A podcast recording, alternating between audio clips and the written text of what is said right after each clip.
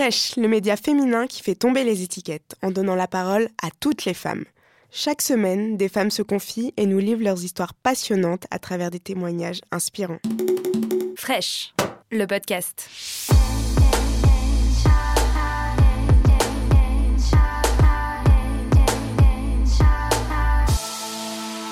Pense que mes mères se sont beaucoup trop battues pour que je me taise aujourd'hui en fait. Aujourd'hui je suis ici pour vous parler de ma situation familiale. J'ai grandi dans une famille homoparentale. Quand j'étais enfant ça n'a pas changé grand chose en fait. J'avais deux mamans, une maman biologique et une autre maman euh, qui est maintenant ma mère adoptive. Je suis née par euh, insémination artificielle.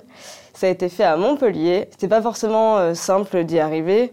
Euh, déjà parce que c'est pas quelque chose qui marche du premier coup et en plus bon bah c'est pas simple de trouver un médecin qui accepte de le faire et tout. J'ai toujours été au courant de toute mon histoire. J'ai toujours su que j'étais née par, par insémination artificielle. J'ai toujours su que bon bah du coup voilà j'avais deux mamans, que j'avais pas de papa euh, genre euh, connu. Bon, quand on est enfant, je pense qu'on voit pas trop la différence. Hein. À partir du moment où on est élevé dans un océan d'amour, de toute façon, après, je vais casser toutes les étiquettes, mais en fait, je suis hétéro. Ça veut pas dire euh, parent homo, enfant homo, quoi. Genre, euh, quand les gens ils apprennent que on est, on a un enfant euh, issu d'un couple homoparental, on sent qu'il y a quelque chose, il y a un jugement, il y a des étiquettes qui se collent. Au début de l'adolescence, je pense, je sentais qu'il y avait quelque chose qui me faisait sentir pas comme les autres, pas une situation normale. Et à ce moment-là, j'ai demandé un truc assez horrible à ma mère, euh, de garder pour elle le fait qu'elle était gay, juste pour, euh, enfin, j'avais besoin de vivre une adolescence normale en fait et euh, de pas avoir d'étiquette, de pas avoir de jugement, de pas sentir un regard pesant sur moi. Je sais qu'elle en a souffert parce que c'était comme si je reniais en fait. son identité, c'est comme si je reniais ma famille, mon histoire, tout ça. Elle voulait tellement mon bonheur que, que du coup elle l'a accepté. Du coup, aujourd'hui, je suis officiellement adoptée par, euh, euh, ma deuxième maman, non Martine. Mais il a fallu attendre du coup que j'ai la majorité. Et euh, on m'a toujours dit, mais comment ça se fait que ta mère biologique, tu l'appelles maman? Et ta deuxième maman, tu l'appelles Martine. Et en fait, je sais pas, ça m'a toujours paru naturel. je suis toute petite, ça a toujours été ça. Je me suis jamais posé la question il y avait toujours euh, ma maman, donc du coup ma maman biologique, et Martine, euh, donc de son prénom, hein, ma deuxième maman. le fait d'avoir deux mamans euh, dans ma famille, ça a été pris de façon assez différente. Il y a eu, on va dire, les proches de la famille, donc les amis de la famille, genre pas de soucis, ces amis de la famille, genre Pompelop.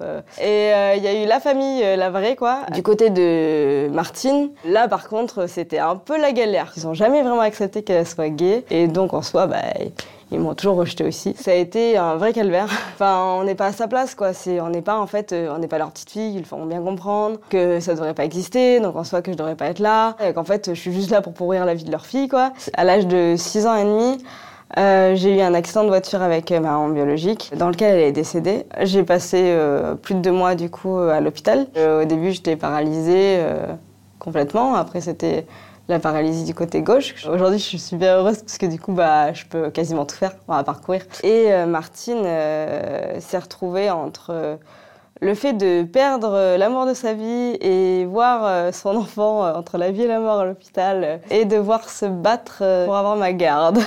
C'est pas comme si elle avait eu la famille de son côté en fait. Elle a dû se battre devant un juge des tutelles, devant un conseil des familles. Ça paraissait juste fou en fait que ma mère est ma garde. Pourquoi? Parce que juste elle était gay. Vous comprenez, enfin Camille elle va pas être, euh, elle va pas être élevée euh, dans une famille saine, sera pas stable, sera pas un enfant équilibré. Euh, c'est dingue, hein Mais je pense que dans une famille hétéro, ça aurait pas été la même chose. Il y a deux personnes qui s'aiment dans tous les cas. C'est-à-dire que pour les couples homos, c'est un combat tous les jours quand même. C'est un truc de dingue. Genre, se tenir la main dehors, euh, s'embrasser, euh, genre euh, avoir l'idée, la pensée d'avoir des enfants, pour eux ça va être un combat quoi pour y arriver à le mener à bien. Et après je pense que pour les enfants aussi, des, les enfants des, des d'un couple homo, c'est super compliqué. Enfin, c'est la société en fait qui me l'a renvoyé parce que moi en soi j'avais pas de soucis avec le fait d'avoir deux mamans, j'avais deux parents quoi, j'étais très bien. Je pense que j'ai été plutôt bien éduquée, qu'il y a pas de soucis, je suis plutôt équilibrée, tout ça. Enfin voilà, les parents de famille